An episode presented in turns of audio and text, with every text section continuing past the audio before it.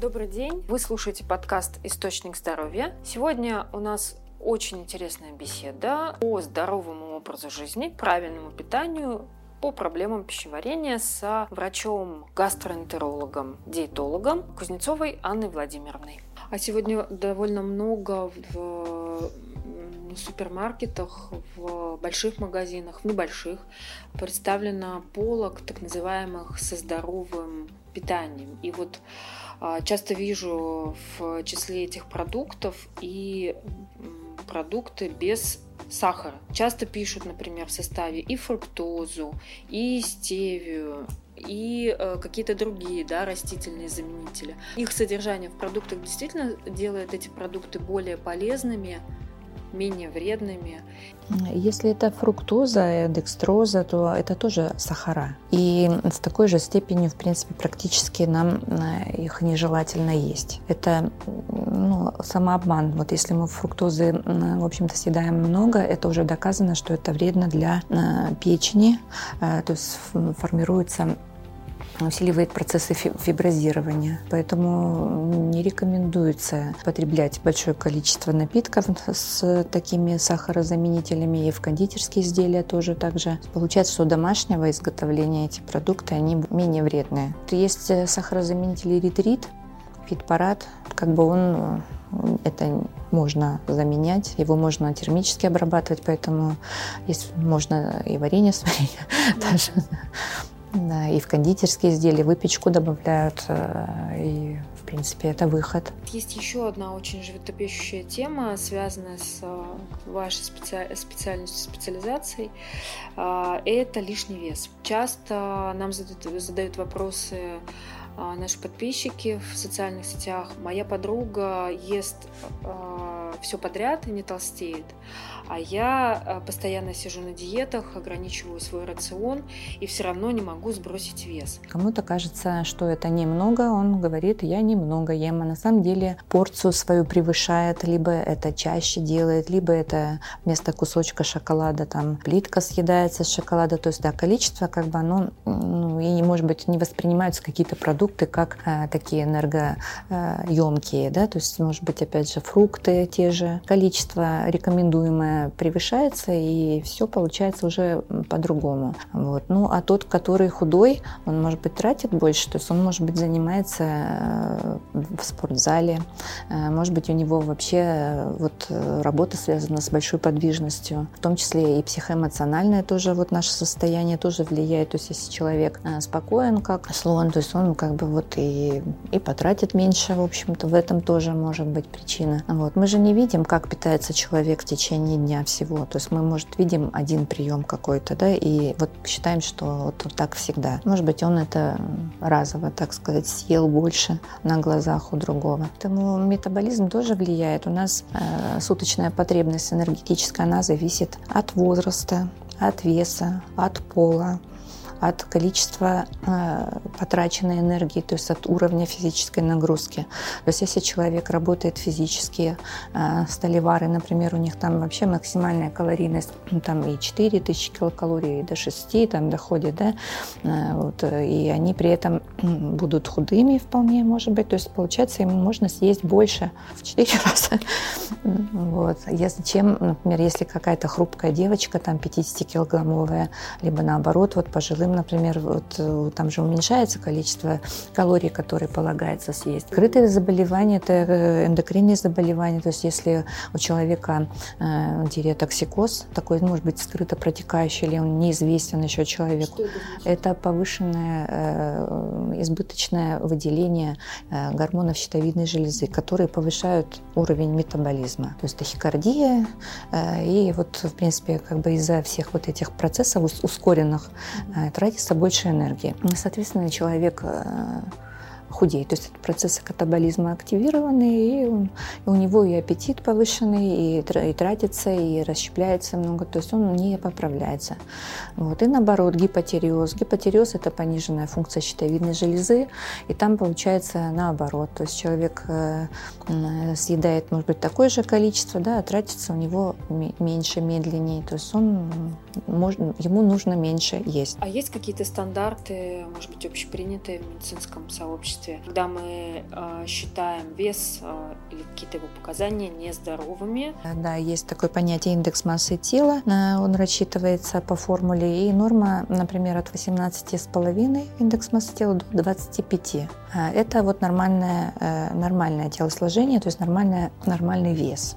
Если меньше, то это уже белково-энергетическая недостаточность, недостаток веса. И если превышает, это уже если с 25 до 30 это избыточный вес, а если больше 30 это уже ожирение. От 30 до 35 первая степень ожирения, и дальше там вторая, есть третья. А, то есть таким образом а, регулируются вот нормы. Вот. Ну а что делать? Ну как бы надо, соответственно, понимать, почему это происходит. Если это избыточное потребление или недостаточное потребление, надо нормализовать. То есть худенькому надо обеспечить больше, большую калорийность рациона. Того, у кого превышено, тоже надо проанализировать питание и, а, опять же, как по минимуму продиагностировать состояние его метаболизма. Насколько я слышала, есть оборудование, которое позволяет э, увидеть э, вот это правильное да, сочетание или наоборот нарушение? Педансметрия, да, э, это такой аппарат, на котором как бы выдается по результатам э, количество и воды в организме, э, то есть в норме оно или избыточное, количество жира, количество массы мышечной массы, даже вот минералов в процентном соотношении, в том числе и по распределению по телу, то есть это там графики, да, то есть вот как бы, ну как, как замеряется, то есть это и ноги, и руки, и туловище, то есть там видно, где, э, например, превышено это количество. То есть биоимпеданс это не больно, а даже полезно? Это не больно. Противопоказано только беременным и э, людям, э, у которых есть в организме металлические э, какие-то носители. То есть, ну вот, биотостеосинтез или э, кардиостимуляторы, может быть, тоже не надо. Микрофлора кишечника. Расскажите, что это такое, на что она влияет в нашем организме? Микрофлора э, в организме, она ну, везде в организме есть микрофлора и на коже, и, на, и в ротовой полости, и э, ну, на любых слизистых э, имеется своя микрофлора. Это комплекс, это сообщество бактерий, которые там благополучно уживаются между собой. Если здоровые слизистые или кожа, то есть там этот вот биоцин циноз, он определенный, то есть он э, имеет э, ну, определенные соотношения в своем составе. А вот, ну, так как самая э, большая протяженность слизистых – это вот, слизистые желудочно-кишечного тракта, то речь идет чаще всего о дисбактериозе кишечника. По количеству видов, которые там проживают, это максимальные, да, там 450 видов микроорганизмов. Они делятся на облигатную флору, факультативную факультативную и э, транзиторную. То есть есть э, те, которые живут там постоянно э, и обеспечивают, ну, основные там их больше всех. Часть тоже как бы факультативная, она тоже нам вспомогательная, но в количестве там ее меньше в норме. И транзиторная это и условно патогенная флора, которая может в небольшом количестве проживать, но если она превышает вот эти свои нормальные значения, она может вызывать патологические процессы. Поэтому вот этот баланс очень важен. Важен баланс между анаэробами и э, аэробами. То есть э, если смещается вот соотношение, это уже дисбактериоз. То есть если по количеству уменьшаются э, те же наши и бифидобактерии, лактобактерии, это тоже уже называется дисбактериозом. Процесс может прогрессировать в каком плане? То есть те бактерии, условно патогены или, или характерные для желудочно-кишечного тракта, могут бактерии выявляться в других локациях. И это уже э, следующая степень дисбактериоза. А как-то можем мы поддерживать, э, нужно ли вообще нам поддерживать с помощью препаратов э, микрофлоры кишечника или достаточно, опять же, просто правильного образа жизни, правильного питания и природа сама нам все сбалансирует. Периоз – это не отдельное заболевание, то есть оно не первичное, но всегда вторичное. Поэтому ну, трудно представить, конечно, чтобы прямо было все идеально, или там мы бы могли бы э, гарантировать человеку, что да, вот э, визуально мы посмотрели на пациента и определили, что у него все хорошо. Но, естественно, мы не всех проверяем на дисбактериоз, если жалоб нет. Если есть показания к такому обследованию, естественно, проверяем и лечим. Эм, причинами чаще всего э, бывают э, заболевания хронически желудочно-кишечного тракта. Это злоупотребление э, препаратами, это антибиотиками, нестероидными противовоспалительными препаратами. Да, нарушение рациона может быть причиной. Поэтому причин много. И также как бы и хронический стресс тоже считается причиной нарушения дисбактериоза, так как э, наша микрофлора, она помогает нам э, и в плане иммунитета, и в плане э, даже синтеза микроэлементов и витаминов, это доказано, да, то есть нам, естественно, нужно стремиться защитить ее. Поэтому и профилактически в том числе, и медикаментозно, если есть показания. Когда говорят про микрофлору кишечника, э, часто упоминают на два таких э, термина пребиотики и пробиотики. Чем они отличаются, э, как влияют, опять же, на баланс в микрофлоре кишечника? Пробиотики – это те самые бактерии, которые э, э, сами бактерии, наши положительные, скажем, нужные. А пребиотики – это создающие среду для э, их проживания, для их питания, для их жизнедеятельности. Поэтому это разные вещи. И есть препараты, в которые сочетают. И есть с пребиотиками, есть пробиотики, и есть э, отдельно пробиотики, есть отдельно пребиотики. В пище тоже как бы есть пребиотики и пробиотики. Но когда э, процесс требует вмешательства врача, как правило, начинаем с медикаментозных препаратов, дальше даем рекомендации по питанию в том числе. Еще одно часто сегодня встречающееся заболевание или диагноз – это синдром раздраженного кишечника. То сегодня наука знает о нем?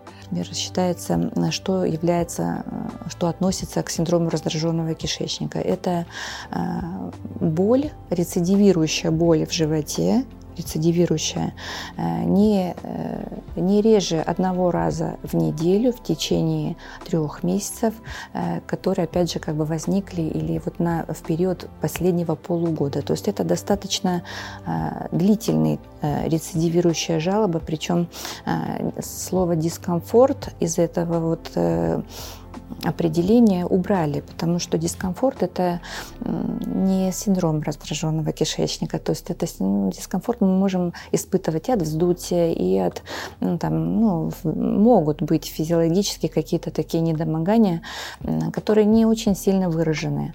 А, здесь имеется в виду боль, которая практически мешает качеству жизни. То есть это достаточно интенсивно, достаточно часто, э, и оно мешает жить. Вот, поэтому, конечно, нужно лечить. Вот, причина, э, причина ну, это повышенная чувствительность э, к болевым воздействиям, вот к тому же вздутию. То есть это уже признано как бы не отдельным заболеванием. Это функциональное заболевание, которое зависит и от психоэмоциональных наших особенностей, и, опять же, вот, э, уровня вот, нейротрансмиттеров, того же серотонина. Поэтому э, лечим такие э, заболевания, которые не купируются ну, нашими обычными схемами, и используем и антидепрессанты даже. Ну, от гастрита ощущения отличаются. Ну, это про кишечник речь идет. Синдром раздраженного кишечника – это жалобы, которые со стороны кишечника, и которые связаны с дефекацией, которые возникают э, либо до дефекации, либо после, могут усиливаться или ослабевать, то есть связи с дефекацией, э, которые, в общем связаны с э, изменениями кратности стула, то есть, например, на фоне запора они возникают, или вот диареи наоборот. Поэтому это как бы разные локации, разные жалобы по сравнению с гастритом. Они могут пересекаться с функциональной диспепсией, то есть есть перекрестные такие формы. Э, то есть если у человека есть функциональные нарушения одно, может иметь и второе тоже. У детей тоже, да, встречается такое заболевание? У детей, ну, тоже, опять же, да, те же сладости надо иметь в виду. Но сейчас уже наука продвигается. То есть, если мы, например, начинали э, изучение этого явления как чисто функционального, сейчас э, раз, ну, границы между функциональными и органическими, они стираются. То есть, все равно находим э, такие, ну, суд даже вот морфологические воспалительные процессы. Ну, то есть так не видно воспалительного процесса визуально, даже эндоскописту его не видно. А при биопсии гистологически э, есть уже э, ну, как бы показатели, которые говорят о том, что да, происходит там воспалительный процесс.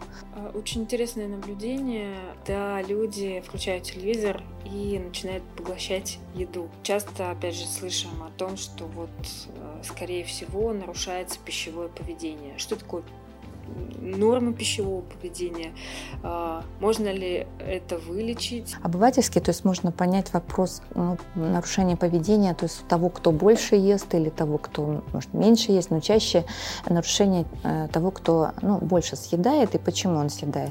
Но на самом деле есть еще расстройство пищевого поведения, термин, это э, уже психиатрические заболевания, то есть это заболевания э, психической сферы, которые способствуют вот такому поведению и лечить э, только гастроэнтерологу или там терапевту, сказав, что вам надо меньше есть или больше есть, так не получится.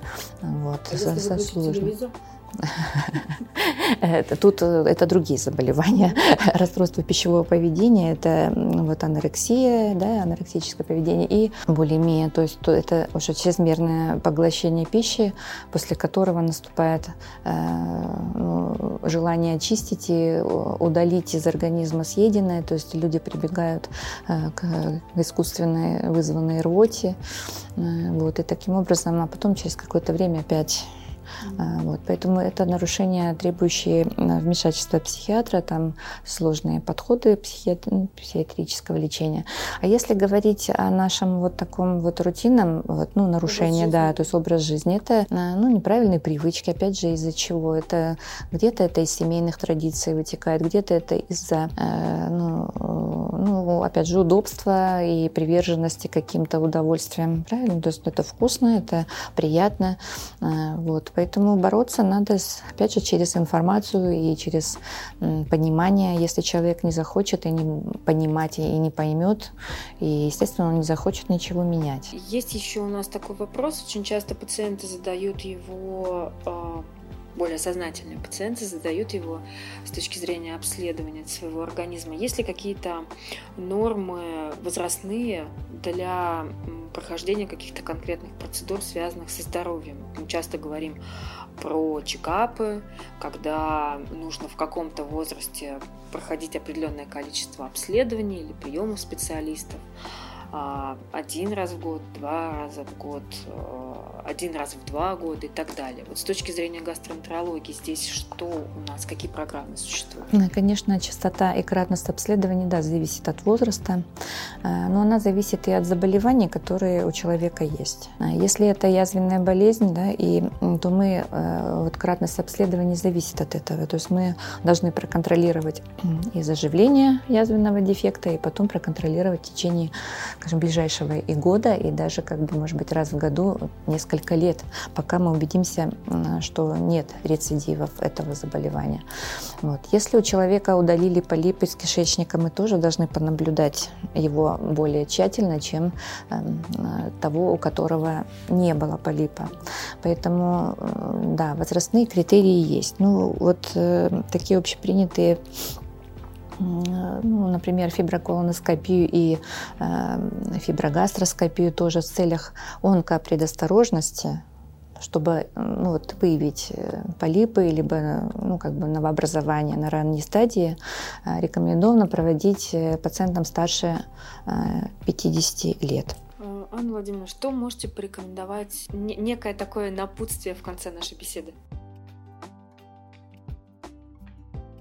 Ну, беречь свое здоровье, потому что Но есть даже пословица, да, что беречь здоровье надо с молоду.